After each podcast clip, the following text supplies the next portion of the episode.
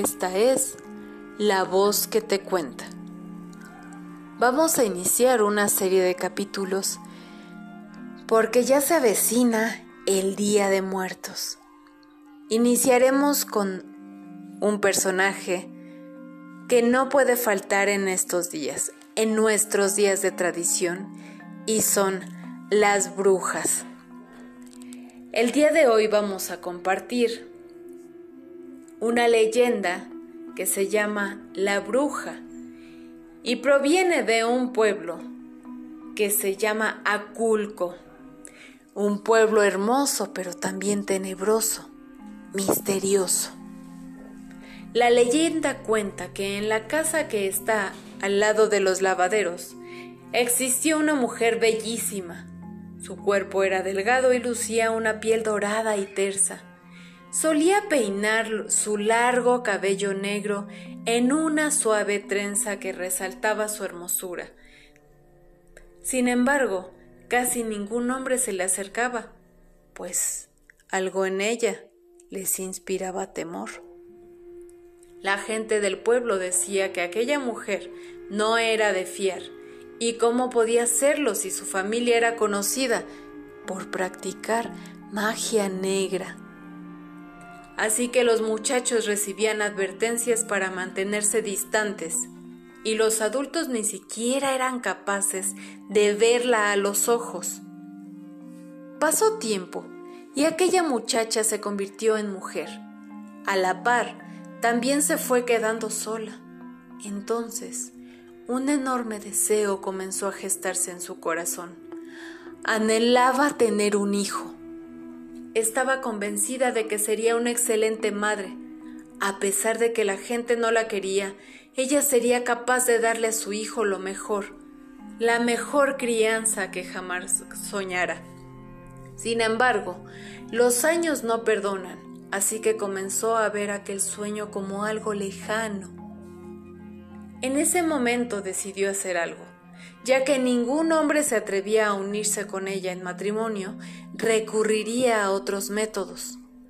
Poco a poco se dejó envolver por fuerzas oscuras.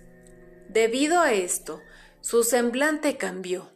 Ya no era la de una joven resplandeciente, sino el de una mujer sombría. En sus ojos ya no había dulzura, sino rencor. Por más que lo intentaba no podía engendrar nada. Su vientre, su vientre la había traicionado y no y no preñó nada más que un odio creciente. El tiempo continuó su curso y la ira y el odio creció en esa mujer. No obstante, cualquier dejo de cordura se extinguió cuando un día escuchó a dos mujeres del pueblo cuchichear. Las insensibles comenzaron a burlarse porque aquella desgracia no podía no podía permitirle engendrar nada más que soledad. Así que cuando escuchó estas burlas no hizo ni dijo nada.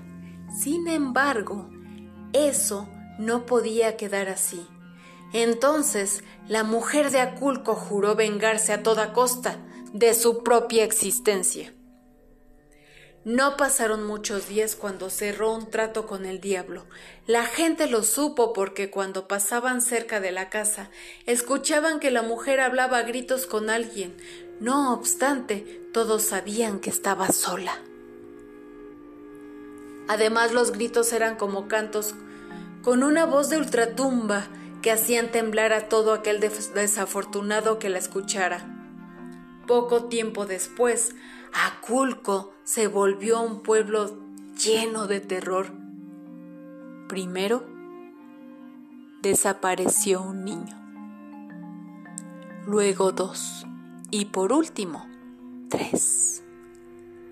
Todos sabían que aquella bruja tenía algo que ver. Así que, un día, el pueblo, armado de valor, se reunió y fueron armados con antorchas, hachas, piedras a su casa. Querían quemarla viva. Sin embargo, nadie abrió la puerta. Entonces la gente decidió entrar por la fuerza. En ese momento, una niebla espesa cubrió el ambiente y un frío sin igual los hizo temblar a todos. Al mismo tiempo, una voz profunda surgió del gran árbol que estaba frente a la casa. La voz era como de ultratumba. Primero lanzó injurias y palabras de odio. Después, cuando el terror ya había apresado a todo el mundo, confesó ser la misma mujer a la que habían llamado bruja. Y sí, ella había raptado a los niños como una venganza en contra del pueblo. En ese momento un hombre quebró su propia pasividad y dio un hachazo al árbol. Sin embargo, un grito infantil y profundo de dolor se escuchó. Entonces la bruja comenzó a burlarse y a decir que las almas de los tres niños estaban atrapados ahí, junto a ella. Por eso, si dañaban al árbol, no solo ella sufriría, sino también los niños. Las madres de los niños desaparecidos estaban presentes, así que rogaron en nombre de los niños que no dañaran el árbol por piedad de sus hijos. El valiente comprendió el pesar de las madres y asintió con la cabeza. Además, hizo prometer a todos no dañar el árbol. Pasaron decenas de años y aquella historia se volvió una leyenda que se narra en Aculco. Cabe señalar que según se cuenta, si clavas un cuchillo o algo filoso en el tronco de aquel deforme y gran árbol, primero saldrá una especie de savia blancuzca que luego se teñirá de rojo. Después, si pones atención, se escucharán los quejidos infantiles de dolor y las risas de la bruja de Aculco, quienes estarán ahí, por lo menos, hasta el final de los tiempos.